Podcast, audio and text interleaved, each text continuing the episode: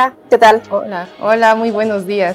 Hola, buenos días. Buen domingo a todas, todos. Pues aquí estamos para tomar nuestra buena taza de té o café y, y pues bueno, para también este, hola, hola, para presentarnos.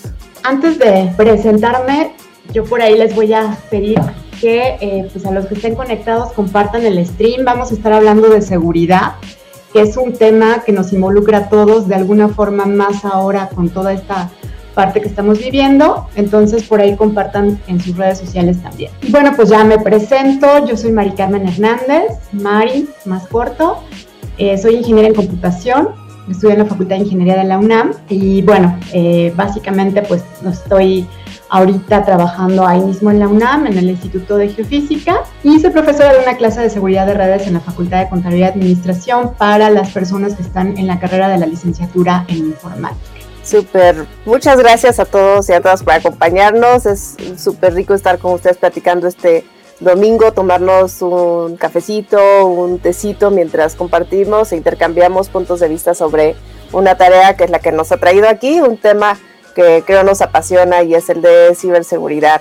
Eh, en mi caso, eh, soy Jasmine Aquino, soy abogada, pero trabajo en estos temas desde la parte del derecho de las tecnologías y me encanta estar aquí compartiendo con ustedes. Creemos que la conversación se va a poner súper buena y los invitamos para que nos envíen sus mensajes. Eh, para que hagan muchísima promoción de, este podcast, pero también para que interactúen con nosotras y podamos enriquecer esta charla. Así es. Hola, eh, buenos días. Soy Itzel Velázquez y soy licenciada en Ciencias de la Información, egresada de UPIXA, del Politécnico, y bueno, ahora estoy trabajando en una banca de desarrollo en el área de seguridad de la información. Entonces, sí, como bien dice Jazz, este tema nos apasiona y pues por eso estamos por acá, eh, para charlar un poco sobre el tema. Bueno, pues, ¿qué les parece si empezamos con, pues, empezar a definir qué es la parte de la ciberseguridad? Digo, si vamos a hablar del tema, pues vamos a tener por lo menos una definición de qué es lo que se ve ahí en esta parte de la ciberseguridad o seguridad informática. Yo lo que generalmente eh, tengo, que no es una definición, digamos, como de, pues un libro. Eh, básicamente aquí tenemos que entender que nosotros tenemos herramientas y procesos que nos van a eh, permitir tener una prevención y de eso se trata mucho la parte de la ciberseguridad de que nosotros con creatividad podamos prevenir algunos ataques o algún daño que pudiera llegar a afectarnos, ya sea en sistemas, en nuestra conexión, en la información que estamos enviando, en cualquier tipo de recurso informático que nosotros vayamos a estar utilizando y que eh, podamos trabajar con ellos garantizando que nuestra información eh, está de forma confidencial y de forma privada, ya sea trabajando dentro de nuestros equipos o bien se está también transportando a través de la red de esa misma forma. No sé qué piensen ustedes, chicas, que puedan complementar. Sí, es, es parte de eso, ¿no? Cuidar eh, la integridad, la confidencialidad y la disponibilidad de la información. Y, y, gran parte de la experiencia que he tenido, este, más allá, como bien dices, de los libros, es eh, tener esta parte eh, de protección de información ayudando a, todas las partes operativas, ya sea de una institución, eh, de un banco, de cualquier empresa, ¿no? ¿Por qué? Porque a veces pareciera ser que seguridad de la información no va de la mano con lo operativo, ¿no? Es quizá lo mejor poner candados por poner candados, pues no, tampoco, ¿no? creo que seguridad de la información, el gran reto es tener esos controles o proponer esos controles, pero haciendo una parte operativa, eh, siendo que, esa parte que es de usuario final lo vea transparente y lo más usable posible, ¿no? No poner 10.000 llaves que a lo mejor no es algo operativo. Eh, yo creo que ese es uno de los grandes retos en, en tema de seguridad de la información. Yo estoy desde la parte complementaria. Eh, por supuesto que es importante cuidar lo operativo, pero también hay un montón de reglas, políticas, disposiciones que tienen que seguirse en, temas de seguridad de la información y también hay que prever que todos estos mecanismos que se activan para cuidar la integridad, la disponibilidad, la confidencialidad, pues no estén dañando derechos de terceros, ¿no? No, no puedan exponer en algún momento datos que sean de un particular y que puedan producirle afectaciones a su vida íntima, a su privacidad. Entonces creo que es justo este punto en donde ciberseguridad, privacidad comienzan a, a tener una charla eh, que involucra tanto a técnicos como a la parte legal. Yo creo que aquí es muy importante también lo que decía Itzel. Eh, me, voy a regresar a esa parte y ahorita también comento un poco lo que comenta Jazz, pero eh, muchas veces piensan que por poner muchos candados ya está muy seguro, ¿no? Y la verdad es de que también se ha visto y seguramente por ahí ya han sabido de algún caso de que por tanto candado, pues los usuarios, los mismos usuarios de nuestra empresa se lo quieren saltar porque son demasiados pasos los que tenemos que seguir y dicen, no puedo llegar al mismo lugar pero más rápido. Entonces, ese es, como decía, uno de los grandes retos y creo que siempre lo debemos de tener en cuenta. Y la parte que, que trabaja Jazz es súper importante porque también hay que saber qué podemos hacer y qué no podemos hacer, hasta dónde llega la parte de la privacidad y sobre todo em, ahorita que estamos utilizando muchas herramientas, tanto para el teletrabajo como para la parte de educación a distancia, pues también estamos ahí eh, simplemente dando nuestra imagen y eso también ya está regulado, o sea, no podemos así nada más compartir nuestras imágenes eh, de, ah, tomé una foto del Zoom que tengo con mis alumnos y son menores de edad y los voy a poner en mis redes sociales, hay que tener cuidado también con eso, ¿no? Entonces, siempre hay que saber trabajar como de la mejor manera y sobre todo protegiendo a, con quienes estamos trabajando, ¿no?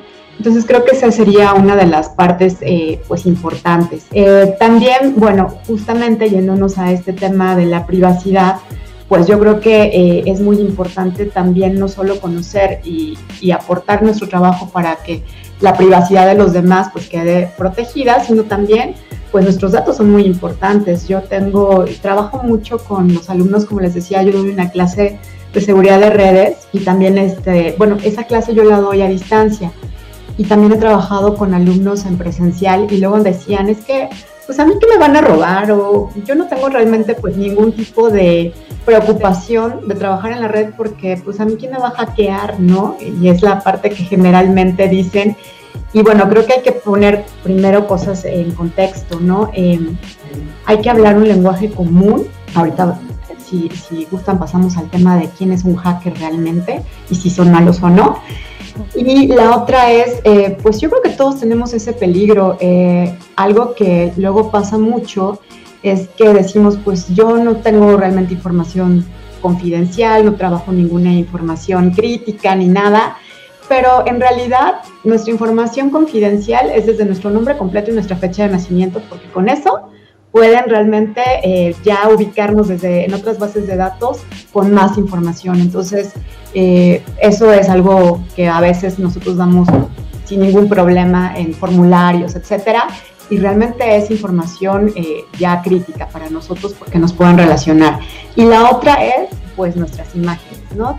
Nos encanta subir nuestras selfies o nos encanta subir a redes sociales en dónde estamos, cuánto corrimos, en dónde estuvimos, este, con quién fuimos.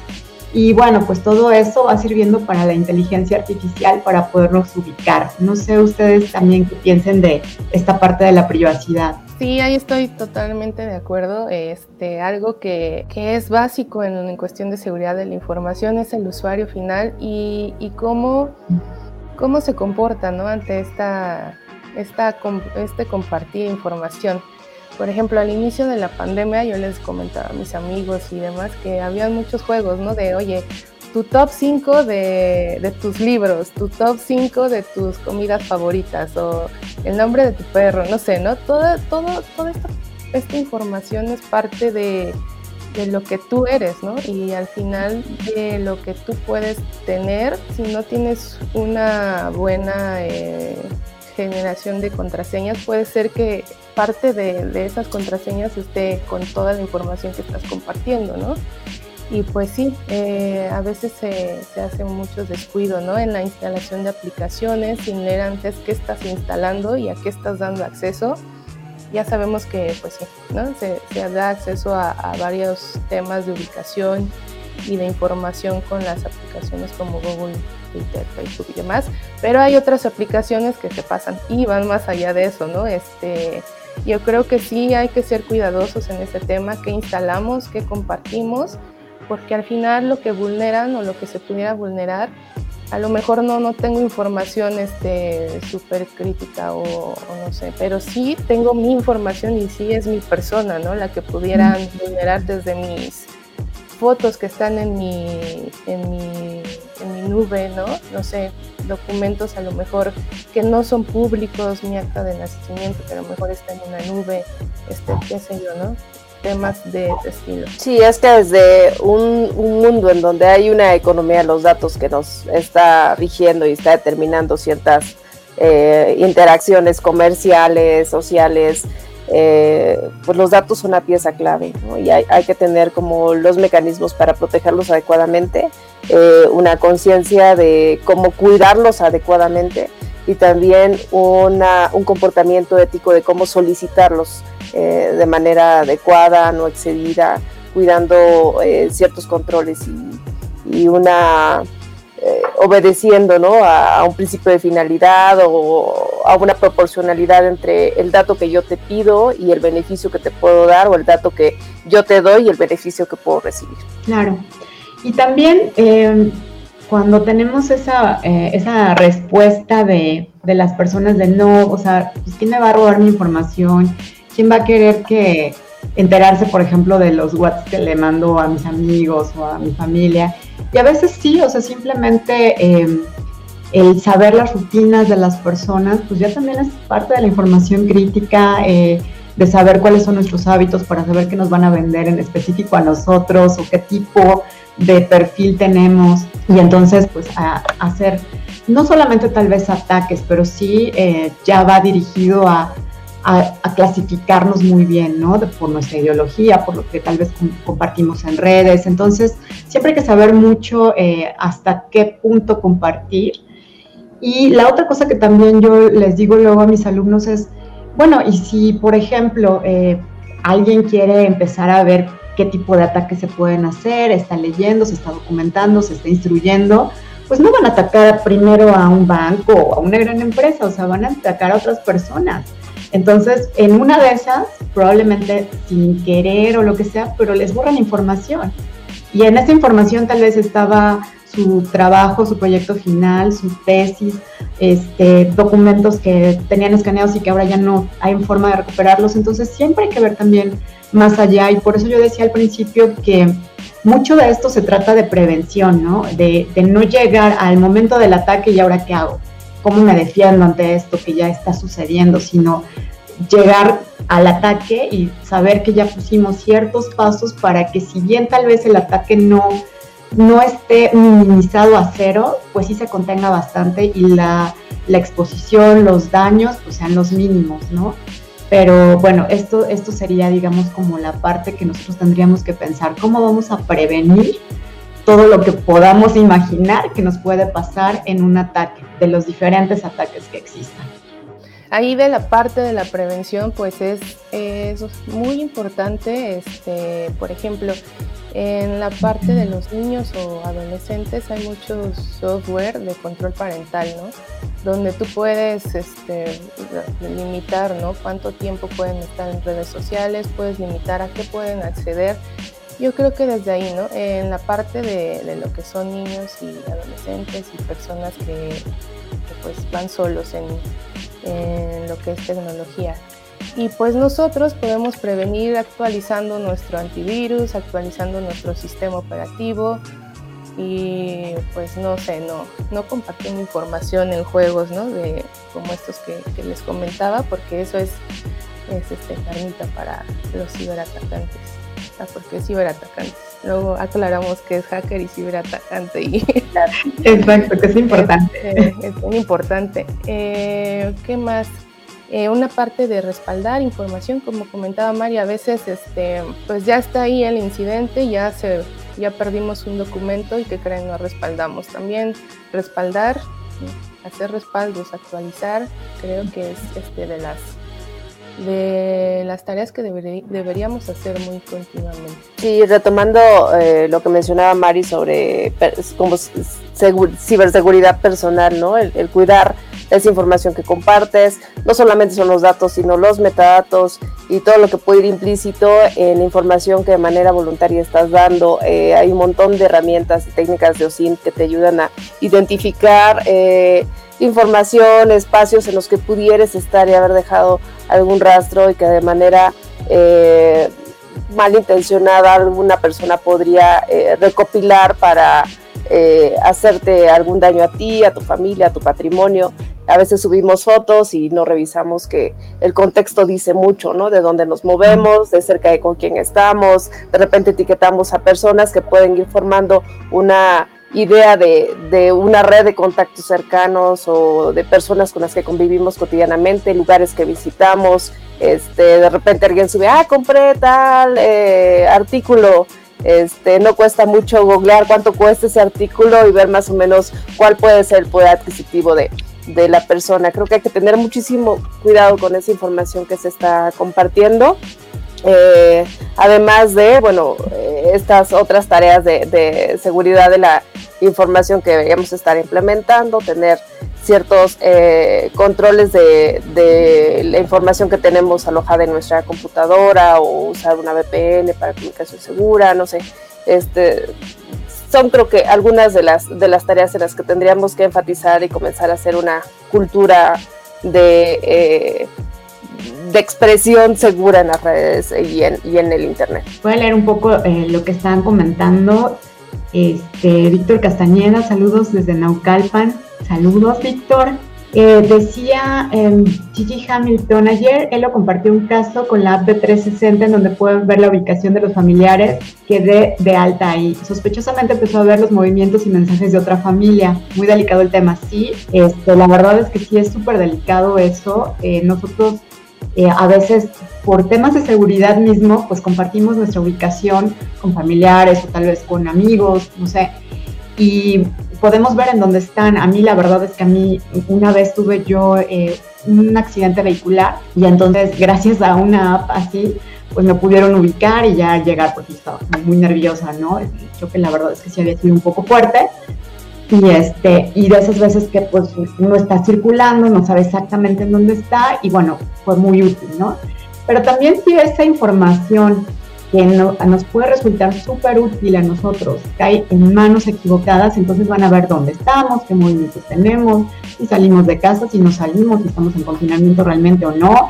Eh, todo ese tipo de cosas eh, hay que tener mucho cuidado, o sea, si siempre eh, ver en qué app estamos trabajando, si tiene eh, reportadas algunas vulnerabilidades. Eh, a veces definitivamente hay apps que se crean, por ejemplo, tenemos, digamos, una cierta confianza que las creó Google o que las creó cierta empresa que, que es en la que pues, nosotros confiamos, pero hay veces que hay apps de otras personas que son independientes, que yo no digo que no las usemos, pero sí hay que tener mucho cuidado porque hay veces que alguien más las puede reclamar en caso de que estas se vendan o, este, o que, por ejemplo, el programador falleció, entonces se puede reclamar y alguien más tomar el control de esa app y en una app que realmente veníamos manejando de forma muy segura durante tal vez mucho tiempo, de repente se vuelve insegura y nosotros no nos dimos cuenta y ya a esa app le dimos ciertos permisos sobre, por ejemplo, nuestro smartphone, ¿no? De que pueda hacer este, bueno, lectura de nuestras fotos, etcétera. Entonces ahí es donde se puede empezar a volver un poco peligroso y siempre hay que estar revisando, bueno, si esas apps siguen vigentes, si realmente todavía las podemos seguir utilizando de una forma segura y no pensar que hay apps eh, pues inocentes, ¿no? Porque muchas veces eh, pues a veces decimos, pero pues es para que mi hijo juegue, eh, va a colorear, no pasa nada, pues sí, pero ya le diste ciertos permisos en tu teléfono, entonces hay que tener también el cuidado de eso. Y a veces incluso nos dicen, pero qué paranoicos son las personas que, se que, trabajan en la parte de ciberseguridad, o sea, todo pareciera inocente y, siempre tiene un lado como oscuro, y sí, la verdad es que sí hay que tenerlo en cuenta, ¿no? Eh, como decía hace rato ya, compartimos eh, una foto y ya estamos ahí diciendo tal vez eh, porque estoy trabajando, ¿no? Y se ve mi pantalla y estoy diciendo con qué sistema operativo estoy trabajando, tal vez con qué aplicación, si se ve tal vez ahí mi WhatsApp que tengo, este, pues puede ser que se vea un contacto. Entonces, hay veces que tenemos que eh, tanta información en las fotos que no lo pensamos al momento de compartirlo, que sí hay que darles una segunda revisada antes de ponerla a disposición, sobre todo eh, si lo estamos poniendo en una red social que cualquiera puede ver, ¿no? Entonces sí sería muy importante tener eso en consideración. Sí, ahí agregando sobre el tema de las apps, eh, igual sí somos un poco paranoicos, pero pues hay que ir con la consigna en la mente de que nada en Internet es gratis. Eh, si ustedes ven una aplicación, se supone es gratis, pues no, el cobro es sus datos. Eh, y, lo que sería como un consejo es ver a esa aplicación a qué le estás dando permiso de acceso y no dejar la configuración por default, ¿no? Ah, muchas veces podemos configurar, hacer una configuración segura para que no pueda acceder a todo. Por ejemplo, en Google eh, muchos dejan activa la parte de geolocalización y también este, ¿no? toda esta parte de data que la puedes desactivar. Y igual, eh, para, por ejemplo, el caso de Zoom es un ejemplo que ha tenido varias vulneraciones, pero también mucho es de configuración. Eh, ya conforme pasó el tiempo y la pandemia se han hecho nuevas actualizaciones de la aplicación, pero eh, si no tienes una configuración segura de la sala y de cómo, se, cómo generar las videoconferencias, pues por eso, ¿no? Las vulneraciones. Mucho va o mucho de, a lo mejor nuestro trabajo es ese, ¿no? Eh, dar cómo se configura algo de forma segura para que se pueda acceder. Como bien decía al principio, no es negar todo el acceso a todo, así no puedes instalar nada, ¿no? No, eh, realmente tampoco es, eh, no, te, no ingreses nada tecnológico, es más bien eh, cómo sí, cómo lo haces seguro y cómo sí puedes hacer o aprovechar la tecnología. Hace poquito, esta semana salió ah, una... perdón, es que tengo un poquito de problemas con la conexión, creo que por ahí nos encimamos, disculpa.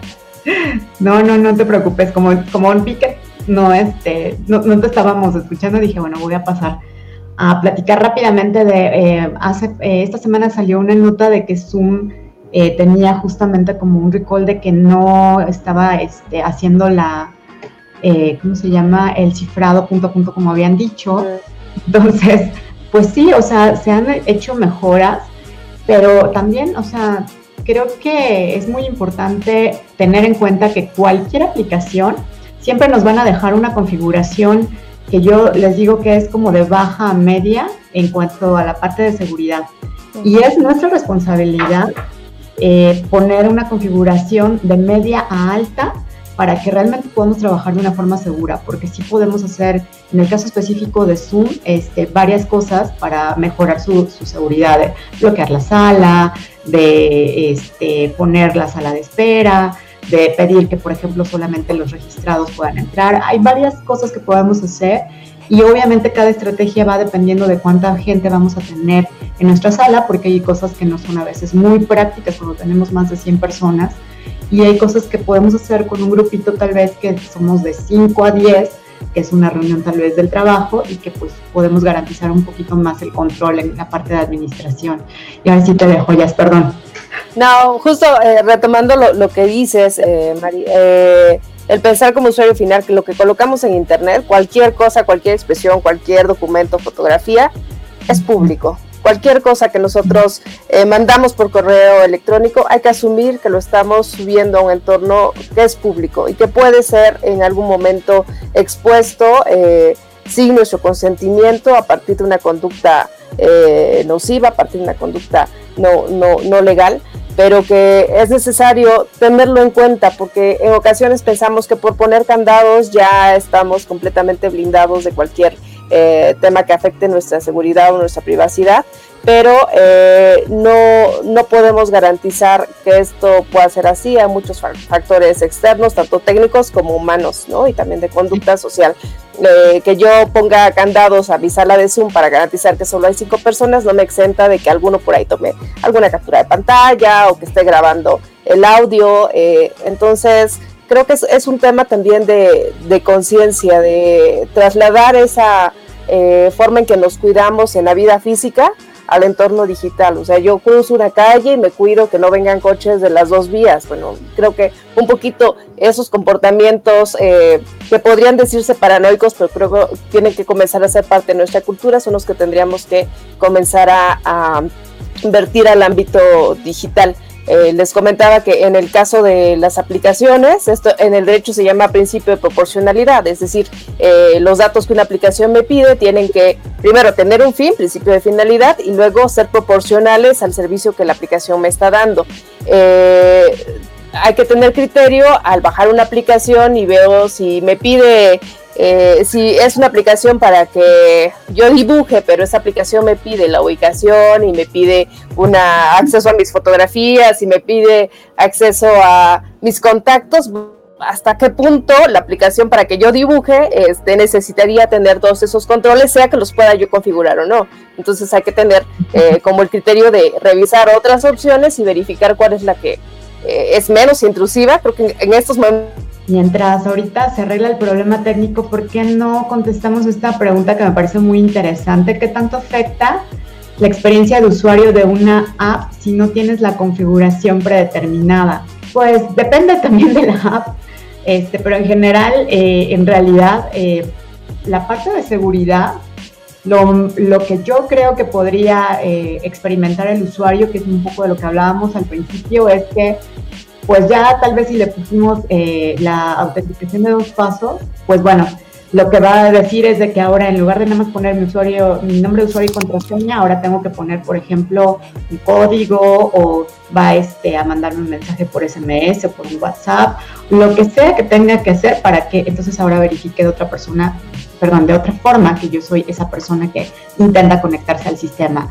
Más allá de eso, en general no, pero como digo, Em, podríamos pensar en una aplicación, voy a pensar ahorita en Facebook. Yo, en lo personal, esa es una, eh, em, una red social que generalmente no doy, eh, o sea, ya no, no publico, y aparte la tengo eh, cerrado a que no me puedan pedir este, amistad más que mis, bueno, mis amigos y amigos de mis amigos, este, no salgo buscadores, entonces, ¿me afecta en algo la experiencia de usuario, digamos?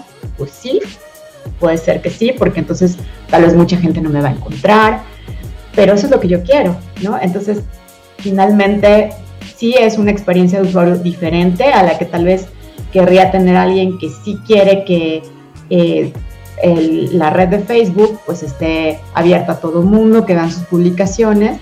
Está bien, probablemente lo que publiquen sea algo que va muy enfocado a cierto público, a cierto propósito, pero para lo que yo quiero, que quiero que esté cerrada, pues para mí está bien, ¿no? Entonces, si hay experiencias diferentes, definitivamente, igual dependiendo de la aplicación, pero eh, va enfocado a lo que uno como usuario está eligiendo. Y como yo decía, yo creo que ese es el gran reto, ¿no? Cómo combinar eh, la usabilidad o la experiencia del usuario con la seguridad. Entonces es, pues, debería ser transparente y seguro, yo creo, ¿no? Siendo algo operativo. Debería no afectar. Y es una pensada con seguridad, ¿no? Eh, desde inicio armada, construida con seguridad. Bueno, creo que en esa dimensión eh, podemos cuidarnos, pero hay otra dimensión que excede nuestras posibilidades de interactuar, como eh, los tratos que se hacen entre compañías, ¿no? Este, yo eh, tengo, por decir alguna cuenta de Facebook, la restringo, la cuido mucho, porque yo no sé a quién Facebook le está compartiendo los datos que yo le permito tener, ¿no? Las interacciones que yo estoy teniendo. Eh, si, si, analizamos el contexto del cómo, de, cómo está configurado el entorno de las grandes empresas, pues vemos que Facebook, eh, WhatsApp, Instagram son prácticamente una unidad que se comparte datos y no es una casualidad que cuando yo tengo una interacción en alguna de esas redes tenga una repercusión por ahí casual, accidental en otra de ellas. Entonces, eh, creo que eso eh, también implica cuidado hacia el, hacia el uso de las, o a, la lectura mínima de las políticas de cada una de las redes, ¿no? saber qué, qué, va más allá y no solamente las políticas, sino también cómo estar informados de la actualidad y que quién compra quién y qué convenios hacen entre, entre compañías, porque eso también al final me está impactando a mí. Completamente de acuerdo. Bueno, aquí también eso nos da pie para hablar de que la seguridad nunca la consideramos que nos vamos a tener en un 100%. Ya le pusimos mil candados, ya le pusimos este, todo lo que ustedes puedan pensar de antivirus, antimalware, firewalls. Todo lo tenemos y probablemente lo que falle, que generalmente es lo que falla, pues es el usuario que dejó eh, en un post-it su contraseña, ¿no? Entonces, pues sí, o sea, no lo podemos tener controlado todo. Eh, finalmente somos un grupo de interacción, sobre todo cuando estamos en la red. Entonces no podemos controlar cada una de las variables y eso hay que tenerlo muy en cuenta. O sea, eh, el decir ya estoy súper asegurado porque incluso compré todo eh, un programa y un sistema, pues no, la verdad es que no. Y, eh, ay, perdón, por ahí estaba una preguntita de, em, déjenme la, recupero, ah, decía, entonces, Elena y Chell, entonces es mejor generar la cuenta en las apps que darle acceso por Facebook, ¿no? Yo sí recomendaría eso, definitivamente. Eh, no solamente con las cuentas de Facebook, cualquier cuenta que te digas, este, te quieres loguear directamente con tu cuenta de correo, con tu cuenta de Facebook, con tu cuenta de Twitter, con tu cuenta de no sé qué, mi recomendación sería no lo hagan porque es como darle la llave a alguien más y decirle, no se preocupen, cuando vengan a buscarme, él también puede abrirles la puerta, ¿no? Entonces, no, este, mi, mi, consejo sería no, pero bueno, no sé ustedes qué piensen, chicas. Ah, sí, igual, hacer el, acceso independiente, porque al final está ligando datos, como bien decía Jazz, estás este, alimentando más la data, ¿no? Y muchas veces ni siquiera se leen esos términos y, avisos de a qué le estás dando acceso. Apuesto que dan a aceptar, aceptar sin leer a dónde van los datos, ¿no? Y, y, de hecho hace poco cambiaron varios avisos de privacidad, privacidad de varias aplicaciones y te mandaban el en este combo y pues igual aceptar sin leer, eso no es lo que puede suceder y pues exponernos. Y retomo un poco lo que decías, May, de, de la importancia del usuario final. Es cierto, puedes poner eh, cualquier cantidad de controles en tu seguridad perimetral, hablando de una organización, en una casa, igual, ¿no? Tu VPN, lo que sea. Pero ¿qué tal en el Zoom tienes atrás un pizarrón con con información irrelevante, ¿no? O qué tal vas a un aeropuerto y en tus blocs de notas tienes escritas contraseñas, ¿no?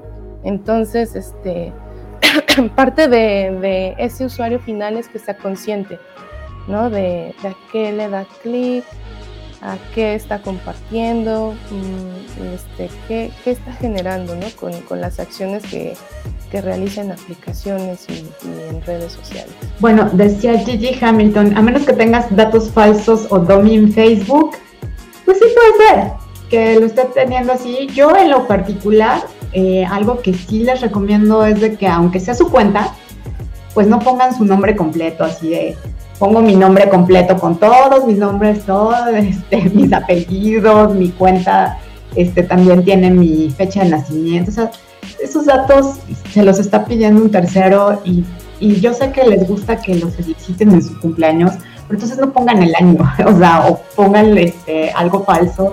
Pero yo sería mi recomendación, eh, aunque sea su cuenta realmente la que ustedes utilizan, la que eh, generalmente es la que les sirve para comunicarse, no pongan ahí todos sus datos, sea red social, sea su correo electrónico, eh, tratar de que no tenga tantos datos. Eh, igual utilizan un seudónimo, igual utilizan algo que, que, no sirva para que generalmente los puedan este, pues, localizar en otras bases de datos, ¿no? Loguearse directamente en las aplicaciones, que fue creo que lo último que escuché completo. este eh, sí, pero aguas, porque entonces hay que también tener eh, mucho cuidado con tener correos diversos, contraseñas diversas, porque si ponemos el mismo correo y la misma contraseña, pues estamos en el mismo escenario al final. Sí, y bueno, por ahí yo eh, en algunas veces hago una práctica de cómo creamos una contraseña segura, ¿no? Este, que es algo que pues todos usamos y que muchas veces nos dicen, pero es algo que es muy trivial. Pues no, no es tan trivial, o sea, hay cosas que sí debemos de tomar en cuenta y hay muchas formas de crear contraseñas seguras. Hay eh, algunos sistemas que incluso nos dicen, eh, por ejemplo, que no sean de ocho caracteres, que pues sería lo mínimo, mínimo, pero yo no les recomendaría que tuvieran ocho caracteres, sino por lo menos unos 15 caracteres. Aquí sí, entre más larga sea la contraseña, entre más caracteres, números, este, caracteres especiales tengamos, pues es mejor, porque eso nos da eh, justamente una seguridad de que incluso ante ataques de fuerza bruta es más tardado este, que, se, que se pueda acceder a nuestra contraseña, que se pueda, este, digamos, hacer una codificación de lo que es nuestra contraseña. Ahí aportando un poquito para ese tema del ataque de fuerza bruta, por eso les decía de todos esos juegos de ingeniería social, ¿no? ¿Qué pueden hacer las personas con esa información? Meterlo o ingresarlo a un diccionario de datos, tu top 5 de libros, tu top 5 de canciones, tu, nombre de perrito, lo que compartes que crees que no va a tener algún efecto, pueden hacer un estudio sobre, no, no hacer un estudio, ingresar todo eso a un diccionario de datos y con eso eh, se hace en un software, ya están, digo, es, es, no es algo tan complejo. Ingresas toda esa información que el usuario solito dio, ¿no? Solito dijo, ay, sí, estas, estas son, yo de las princesas soy estas cinco, de, no sé, ¿no? Lo que sea. Mis comidas favoritas son estas cinco. Todo eso te va indicando conocer al usuario, saber quién es, saber qué le gusta, saber de qué es fan, saber qué, qué puede poner en una contraseña si no tiene eh, esa concientización de hacer contraseñas seguras. Entonces, haciendo un diccionario de datos, creas o haces un ataque de fuerza bruta donde se va, ¿no? Se va haciendo un algoritmo y va generando contraseñas hasta que da con tu contraseña. Entonces, si no tienes este, esa, esa, esa práctica de hacer contraseñas seguras, es, es fácil, ¿no? Realmente yo creo a, estas, a todas las artistas que han logrado entrar a sus, a sus nubes y a sus fotos ha sido por esto, ¿no? Porque realmente no es que hayan vulnerado la aplicación o, OneDrive o, o, la nube de Apple, sino más, más bien fue de lo que compartieron y que adivinaron la contraseña como ahora con Trump, ¿no? Que averiguaron, bueno, imaginaron porque no hicieron ningún tipo este, de hackeo, digamos, sino que en realidad adivinaron la contraseña que tenía en Twitter. Y este y entonces así entraron a su cuenta que pues es algo que sucede mucho con muchas personas porque justamente tiene un perfil. Entonces probablemente esa misma contraseña no la pondría alguna de nosotras, pero sí, sí yo comparto que también que me gustan los perritos. Y, y, hay algunos juegos que llegaron a salir en redes sociales ahora que estuvo la pandemia, que decía, vamos a, vamos a conocernos más, ¿no? Y entonces, ¿cuál es el nombre de tu primera mascota? ¿En dónde estudiaste? Este, ¿Cómo se llamó tu primera profesora? Bla, bla. Todos esos son datos en un cuestionario que no sabemos quién eh, lo originó ni con qué propósito, pero ahí estamos contestándolo. Entonces, eh, ¿por, qué, eh, ¿por qué justamente piden esos datos? Porque son los que generalmente la gente utiliza para crear sus contraseñas. Entonces yo siempre les recomendaría, si ustedes ya publicaron alguna vez en internet es que este es de mis top 5 libros o películas favoritas o mi frase favorita es esa, y después la quieren utilizar para la contraseña, no les sirve, no les sirve. Incluso si la gente que está cerca de ustedes eh, sabe eso, tampoco les sirve. ¿Por qué? Porque a veces los que intentan vulnerar los sistemas muchas veces también son gente conocida. No diré son sus mejores amigos, pero hasta puede ser familia. Entonces, tratemos de que sean cosas que realmente nadie sepa, o sea, híjole, es que a mí me costó este, muchísimo trabajar en tal asignatura y entonces lo voy a relacionar con mi cuenta y no poner en mi fecha de nacimiento o la fecha en que me casé o la fecha en que nació mi hijo o mis placas, que todo eso, o el nombre de mi primer perrito o mi perrito actual. O, nombres de seres queridos también, ¿no? Tampoco eso. Es que es mi esposo, es que es el, este, soy fan de fulanita celebridad. Todo eso nos sirve generalmente para crear contraseñas porque lo que queremos justamente es recordarlas. Entonces, eh, pues usamos cosas que no son generalmente cotidianas, ¿no? Y eso es lo que no deberíamos estar utilizando, justamente. Sí, podrían eh, ahí eh, podrían utilizar frases largas que solo conozcan ustedes, ¿no? Frases largas que solo conozcan ustedes, pero que no estén relacionadas con... Es complejo, pero sí. frases largas.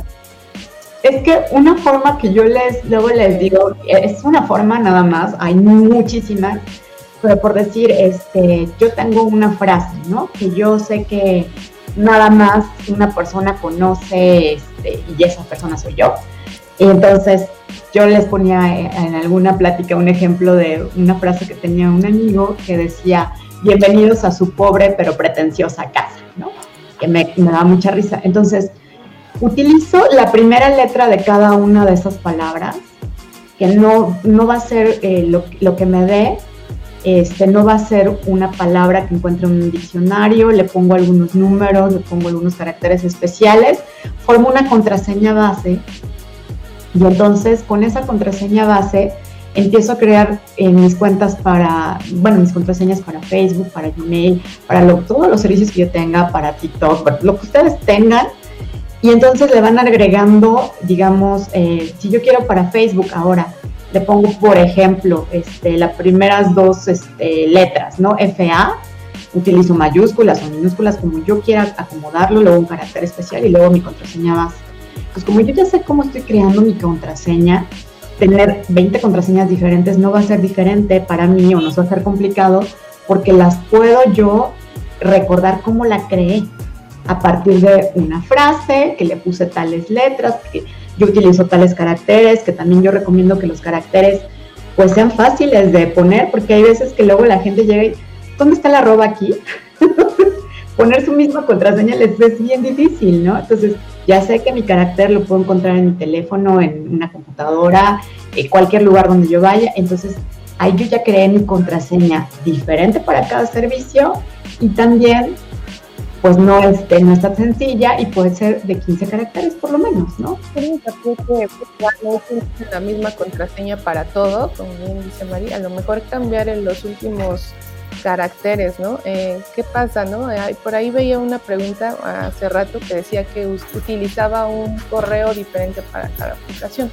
Eso pues eh, también es una buena práctica, ¿no? Porque ¿qué pasa si me vulneran un correo y en ese único correo era el que tenía acceso para todos, ¿no? Entonces ya pueden ingresar no solo a mi Facebook, a Twitter, a Snapchat, a todo lo que tengan ahí, ¿no? Entonces sí es recomendable ese dividir y vencerás, es parte, de, ¿no? Y este, esto de utilizar una contraseña para cada aplicación es nada más cambiar los últimos caracteres, ¿no? O los primeros o los como cada quien quiera, como, como cada quien recuerde. Y esto que también ahorita preguntan de que las aplicaciones que gestionan los accesos a las cuentas, estos son los gestores de contraseñas y bueno, yo sí los recomiendo porque en nuestra vida diaria podemos tener muchísimas contraseñas. ¿Para qué no les recomendaría que lo tuvieran para cosas críticas? O sea, si yo tengo, por ejemplo, em, acceso a banca electrónica, cosas donde yo pueda transferir o hacer movimientos de dinero, ahí sí yo, por, no, por, no porque quiera dudar de esos gestores de contraseñas, sino nada más por una seguridad adicional mía, yo diría en esos casos no las utilicen. Hay, hay gestores de contraseñas que también han sido vulnerados, eso es una realidad, pero también nosotros luego no nos alcanza la memoria para tantas cosas.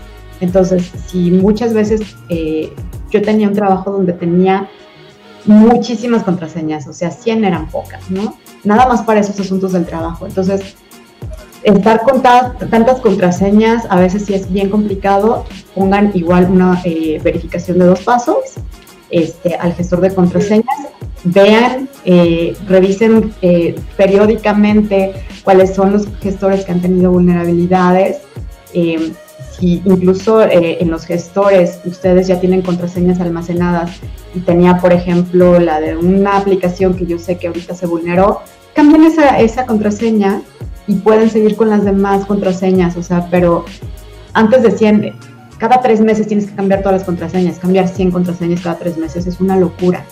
Ahorita la recomendación es, si sabemos que se vulneró esa contraseña en esa aplicación, pues entonces cambiamos. Si no, podemos seguir con ella y ya nosotros podemos decir, bueno, ya pasó tanto tiempo, pues igual voy a renovar todas mis contraseñas en las aplicaciones porque sé que ya tengo mucho tiempo con esa contraseña, ¿no? Pero bueno, esa sería mi recomendación, no sé ustedes chicas que, digan. Sí, yo creo que también en la parte del doble factor en todos los eh, servicios digitales que usemos es fundamental, ¿no? Es lo que nos puede dar la tranquilidad de que si mi contraseña se expuso en algún lugar sin mi autorización eh, y alguien quiere entrar haciendo uso de ella, bueno, tengo un siguiente canal con el cual puedo impedir algún acceso, pero eh, sí es importante también tener esa cultura de estar revisando si hubo algún día que pudo haber eh, puesto en peligro nuestra nuestra información. Hay estos servicios como Have I Been Found, en donde podemos estar monitoreando si hubo un link que, que comprometió nuestra información para eh, saber eh, si, si es no solamente necesario, sino urgente cambiar una, una contraseña. Sí, estos eh, servicios están muy buenos, como el que tú ahorita acabas de mencionar.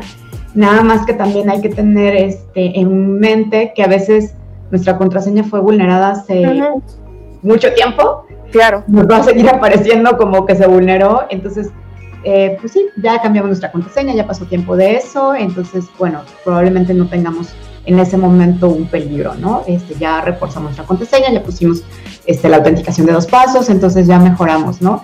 Pero esto siempre es muy importante. Ah, yo les quiero, eh, por ejemplo, contar que tengo una amiga que hace poquito, eh, menos de dos semanas, le llegó a, su mamá una, eh, fue un WhatsApp donde decía, oye, por error te mandé un código, ¿me lo puedes mandar?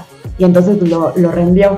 Y ese código, pues era justamente un código para la aplicación, entonces perdió eh, WhatsApp, eh, bueno, tuvo que ir hasta cambiar el chip, ¿no? Y muchas veces, y, eso lo, digo porque hace ratito también habían puesto de cómo puedo saber si me llega un correo con phishing, cómo puedo saber.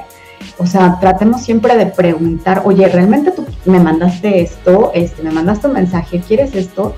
Porque a veces la persona no está ni enterada de que mandaron o un correo o un mensaje ya sea un WhatsApp, un SMS, lo que sea, y entonces nosotros generalmente lo que, lo que el, el ciberdelincuente quiere hacer es agarrarnos en nuestros cinco minutos de qué pasó, quiero contestar rápido o, o, que nos hablaron y es que se está haciendo un cargo ahorita de cinco mil pesos y entonces nosotros nos empieza así a latir el corazón, ¿no? Así como, ¿qué puedo hacer para detenerlo? Deme ahorita su contraseña y rápido uno la da, ¿no? O sea, queriendo como solucionar el problema y en realidad lo que estamos haciendo es crearlo. Entonces siempre hay que tratar de que cualquier cosa la verifiquemos. Como sabemos que nos llega algo que no está bien, pues probablemente primero que nada no conocemos a quien nos está mandando o si lo conocemos es un mensaje extraño este, o si entramos, por ejemplo, a una página y nos dice que tenemos que cambiar nuestra contraseña o que este, pues, fue vulnerado. Bueno, primero, sé que es difícil, pero tratemos primero de averiguar si es cierto.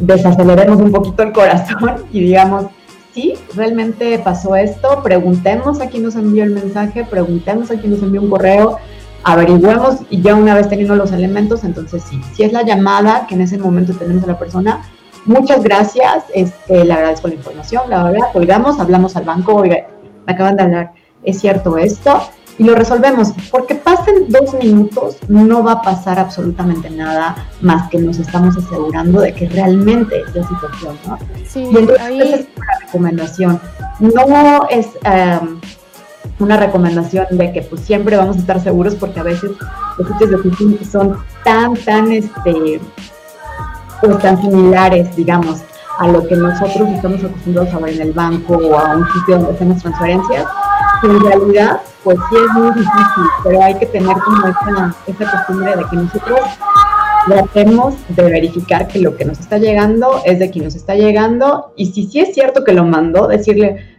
pues este, ¿estás seguro? Porque esto me suena como que es raro, ¿no? Sí, así es. Ahí como tip y, bueno, yo que he trabajado en la parte financiera, eh, Jamás, jamás un banco les va a pedir una contraseña, un NIP o algo para que, de que, que sea parte de su contraseña o de su acceso. Jamás. Eso jamás, eso ténganlo en mente, ni por correo, ni por mensaje, ni por llamada, jamás.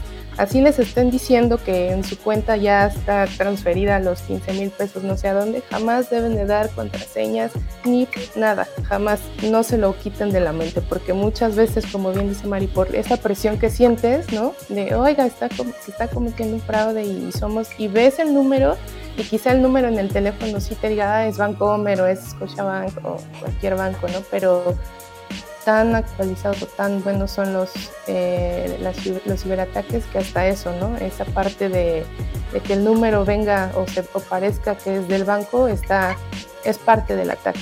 Yo creo que lo mismo aplica para los mensajes que recibimos en el celular eh, con estas técnicas de eh, SIM swapping, eh, ahora ya también están eh, tratando de tomar el control de los teléfonos celulares porque ahí te, saben que tenemos información eh, vinculada, ¿no? Como la bancaria, que es creo que el principal objetivo de los ciberatacantes.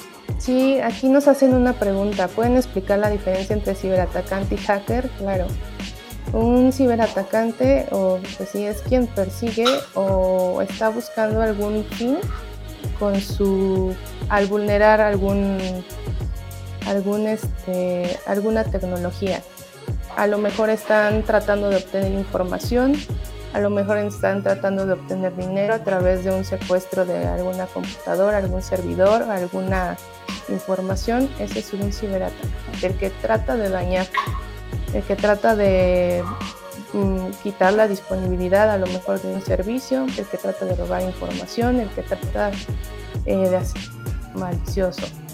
Y un hacker no, un hacker, a contrario de que todos usan mal ese término, ¿no? Un hacker es quien está eh, tratando de encontrar esas vulneraciones o esas vulnerabilidades para el bien, no es, o, no, para el bien o, para encontrar eh, alguna vulnerabilidad en alguna tecnología.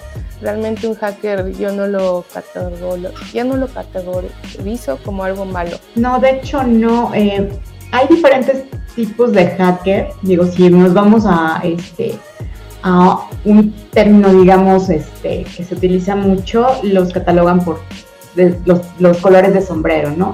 Un hacker de sombrero blanco sería un hacker, que es lo que ahorita conocemos o nos queda más claro cuando hablan de un hacker ético. La palabra ética a veces nos da esta sensación de, ah, es que se maneja con ética. Sí, efectivamente es una persona que nos ayuda a encontrar vulnerabilidades y que nos va a decir cómo se pueden corregir para que no seamos vulnerables, ¿no? ¿Qué son las prácticas tal vez que estamos teniendo que no, no son buenas y cómo nos va a recomendar entonces que sigamos las buenas prácticas? Eso es un hacker de sombrero blanco o hacker ético o hacker simplemente, ¿no? Que está generalmente mal utilizado el hacker para algo malo. El hacker de sombrero gris, que puede ser alguien que, por ejemplo, Em, pues se mete a sitios y dice, ah, pues me voy a bajar este programa que es ilegal y le pongo un crack y no sé qué. No es exactamente que es alguien que está buscando un beneficio económico como tal, pero tampoco es que esté haciendo algo ético, ¿no? Se baja tal vez una película pirata, cosas de ese tipo. Y un hacker de sombrero negro eh, sería un hacker que realmente está buscando un beneficio económico o está buscando dañar este, los sistemas, vulnerarnos, cambiar la información, este, borrarla, etcétera, ¿no? Ese sería, digamos, como que el contexto eh, negativo y generalmente se les conoce como cracker. Eso sí es como la diferencia entre los tres, ¿no? Y hay algo más que todavía se conoce como los hacktivistas, que ellos lo que hacen es que persiguiendo un ideal tal vez político este, o de conservación del, del medio ambiente, etcétera, hagan algunas cosas que podrían no considerarse éticas, pero que lo están haciendo pues persiguiendo de que este fin que ellos están, eh, por el cual están, están luchando, pues sea reconocido o se ponga, digamos, en la mesa en la conversación, ¿no? Entonces, esos serían, digamos, como los tipos de hackers que nosotros podríamos mencionar, pero desafortunadamente lo que luego vemos en las noticias es un hacker hizo tal y tal y pues no, así no es. Pero bueno, tengamos el contexto de que muchas veces la, gente que utiliza ese término no está muy involucrada en el mundo, hay que hacer eh, eh, este esfuerzo por hablarlo correctamente, quien está haciendo algo malo, que le digamos cracker y alguien que generalmente nos ayuda y todo es el hacker. Y no criminaliza la palabra hacker, ¿no? Eh, recientemente revisando ahí una, iniciativa en temas de ciberseguridad a ciertas conductas que llevan a cabo tanto los ciberatacantes como los hackers, se les estaba imponiendo ahí una, una sanción de, de tipo penal eh, pero creo que la práctica de la investigación en temas de ciberseguridad es precisamente lo que nos puede permitir un entorno más seguro, eh, que haya un avance en cuanto a implementación de los eh, controles necesarios para que las vulneraciones sean menos o detectadas a tiempo. Pues bueno, si les parece, porque ya estamos sobre la hora, podemos empezar a dar unas conclusiones finales de cómo protegernos, que sería como la parte, pues que yo creo que a todo el mundo nos interesa, ¿no? Sí, ya este, yo ya entendía muchas cosas de la parte de este tema de ciberseguridad, pero bueno, yo, ¿cómo me puedo empezar a proteger? Y yo lo que les recomendaría, ahorita yo creo que vamos a hacer ahí varias este, conclusiones, pero primero que nada, pues tengan ustedes el sistema operativo que tengan, podemos empezar a hacer eh, también eh, una revisión de las últimas vulnerabilidades que han, aparecido, que se han detectado en el sistema operativo. Em, es importante estarlo actualizando. Últimamente probablemente hayan escuchado de los ataques de ransomware. Aquí eh, muchas veces muchos usuarios dicen es que yo no hice nada y me atacaron y fue, este, y fue víctima de ransomware. Pues sí, no hizo nada, no, no dio clic en un sitio que no debieran y visitó páginas de dudosa procedencia, etcétera. Pero lo único que no hizo fue eh, poner actualizaciones de su sistema operativo y por ahí se puede meter. Entonces, si hay que actualizar el sistema operativo, el que sea, que tengamos, eh, sobre todo cuando se reporta eh, que ha habido vulnerabilidades ya o algún tipo de, de, amenaza que se haya difundido, que bueno, generalmente nosotros lo conocemos, y eh, ponerle las opciones de seguridad al sistema operativo, a todas las aplicaciones, a todos los dispositivos que tengamos. Es muy importante eh, ponerles las, eh, las configuraciones de seguridad. Como les dije en un principio, generalmente vienen de bajas a medias. Nuestra responsabilidad sería poner más, más seguridad y dejarlas de, de medias a, a altas para que podamos trabajar de una forma más segura. Y lo que ya también había comentado hace rato, Itzel, es que pues es muy, muy importante que nosotros tengamos respaldos. Si, por ejemplo, fuimos víctimas de un ransomware que lo que hace es eh, secuestrar nuestra información de la computadora, ya no la podemos utilizar, no podemos hacer ya nada con ella. Entonces, pues no paguen el rescate. Mi punto de vista sería no lo hagan porque no tienen la seguridad de que se los vayan a devolver. Y si sí les devolvieran la, eh, la información, perdón, lo que va a, suceder es que ustedes van a tener la duda de si esa información está comprometida, ¿no? Porque nada les garantiza que esa información ya no tenga, por ejemplo, malware o algún tipo de, de troyano, no sé. Entonces, es muy importante realizar estos este, respaldos para que si yo tengo un ataque, bueno, pues sí perderé información de tal vez un día, unas horas, pero eh, en la mayor parte yo lo tengo eh, asegurado en un, respaldo y puedo en esos casos, por ejemplo, pues formatear mi máquina. Sí, esa parte es, muy importante. También eh, tener actualizado su antivirus tener un antivirus instalado es súper importante. Eh, si van a, hacer o van a, procesar información sensible, pues tener una VPN. Eso también es bien importante, tener instalado una VPN para todo lo que consideren crítico y sensible. Eh, y muy importante, las contraseñas, una contraseña segura y diferente para cada servicio. Y bueno, también ir ir rotándolas, ¿no? No tener esa contraseña que tengo desde hace 10 años en, la misma, ¿no? También. El uso de una contraseña segura también sería un parte de, lo que fortalecería esta parte de la seguridad. Eh, ¿Cuál otro? ¿Qué, ¿A qué le doy a aceptar y qué estoy instalando? No, por favor, no instalen por instalar y lean, aunque les dé flojera, lean qué están aceptando y qué están dando, qué información ustedes están eh, dando a todas estas aplicaciones y aunque sea muy bonito TikTok y todo lo demás, este, piensen si, si lo vale su información, ¿no? Piénsenlo muy bien. Yo solamente comentaría que es importante que nos cuidemos en el entorno digital de la misma manera que nos cuidamos en el entorno físico.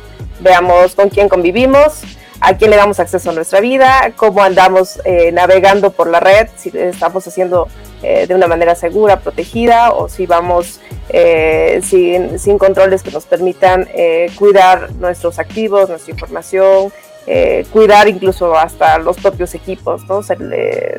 físicos. si me paro, pues no dejo mi, mi máquina abierta, le pongo una contraseña, este, usar contraseñas en el celular creo que es muy importante que podamos ir robusteciendo esas medidas de seguridad para realmente poder tener un desempeño digital eh, y físico eh, de una manera más tranquila. Yo eh, cerraría un poco con, pues hay que cuidar también no compartir información que no está verificada. Todo esto que conocemos como las fake news, no seamos una parte más, un eslabón más en la cadena de compartición, porque esto también es una eh, es una parte que también es eh, manejo inseguro de la, de la, información, entonces no caigamos en eso. Eh, hay, hay veces que nos da como flojera, ¿no? De decir, ay, esto nos está llegando ahora con, con, esto de la pandemia, ha surgido muchas de ese estilo, ¿no? Este, que si nos vamos a semáforo rojo, que si ya no hay este cupo en ciertos hospitales, entonces sé que es más información, pero igual es nuestra responsabilidad averiguar si esto realmente es cierto, lo que nos está llegando de información es cierto, verificarla y si es verificada y, y ese es su interés compartirlo, porque a veces es información que no tiene mucha trascendencia, bueno, pues entonces si ya la verificaron y la quieren compartir, compartirla es básicamente si esto puede ayudar a alguien más eh, el tener el conocimiento de esta información, ¿no? Y pues todo lo que llegue de dudosa procedencia, pues no ni descargarlo, ni hacerle caso, ni hacerle clic, ni mucho menos reenviarlo, eh, ese tipo de cosas no, pues no hay que hacerlas, no compartir tampoco las contraseñas, es que tengo muchísima confianza en mi novio y pues qué bueno, pero el, el teléfono celular, las contraseñas es como la ropa, este, la ropa interior eso no se comparte, no se, no se va a dar a otras personas, simplemente es de nosotros y es para uso personal. Entonces, ese tipo de, pues, de confianza, este, más bien, pues es algo personal, no es, no es este, que esté ocultando nada, pero obviamente nosotros tenemos prácticamente toda nuestra vida, no solamente laboral, sino también familiar, a veces personal, en un dispositivo tan sencillo como es el smartphone, entonces hay que cuidarlo. Y eh, hablando también de esto, si tienen eh, por ahí eh, intención de cuidar sus datos también del teléfono, pongan una contraseña a su SIM. Esto es de mucha utilidad para que también si, se llega, si les llega a perder, si lo llegan a robar, tengan la confianza de que no van a utilizar su línea y todo lo que está eh, casado con su línea, ¿no? Las aplicaciones que tenemos casadas con la línea. ahí este, les voy a dejar también un link para que verifiquen si su contraseña, bueno, no específicamente la suya ha sido comprometida, pero quizás sí el servicio donde utilizaron el, ese correo ha sido comprometido. Eh, lo van a poner en Twitter y en redes sociales. Ahí pueden ingresar el correo y ahí les va a mostrar si, si ha sido comprometido no esa, ese servicio, página, aplicación. En caso de que les salga que sí, les recomiendo que cambien su contraseña. Y finalmente creo estar muy informadas de todo lo que sucede en el entorno de ciberseguridad, informarse a través de los diferentes canales, Twitter, noticias, eh, para saber cuando eh, pudiera haber algún leak que comprometa la seguridad nuestra y de seguramente millones de personas más, estar pendiente de las compañías, sobre todo que, de las cuales somos mayormente usuarios, desde el café de la esquina hasta la compañía en la que compramos algún, algún viaje, porque por ahí podría ir información que, que, nos pudiera poner en algún tipo de riesgo. Yo creo que nos quedamos con mucho tema por decir y espero pronto poder seguir platicando. Sí, hay temas que se quedaron todavía y tal vez eran para una segunda ocasión, por ejemplo, el, uso de HTTPS, todos estos certificados de seguridad, protocolos seguros, pero bueno, Eso esperemos que lo es, un mundo esto. Sí, la seguridad es, bastante amplia. Este, cuando alguien dice trabajo en seguridad, eh, como verán nosotros, nosotras tres tenemos perfiles diferentes y eso es porque justamente es muy amplia. Entonces, pues esperemos después eh, seguir la comunicación obviamente en redes sociales y, este, y que después haya oportunidad de tener una nueva charla. Un gusto saludar a todas y pues esperemos vernos y podernos conocer también físicamente cuando todo esto pase. Compartan esto con quien crean que les puede servir. Este tema nos incumbe a todos.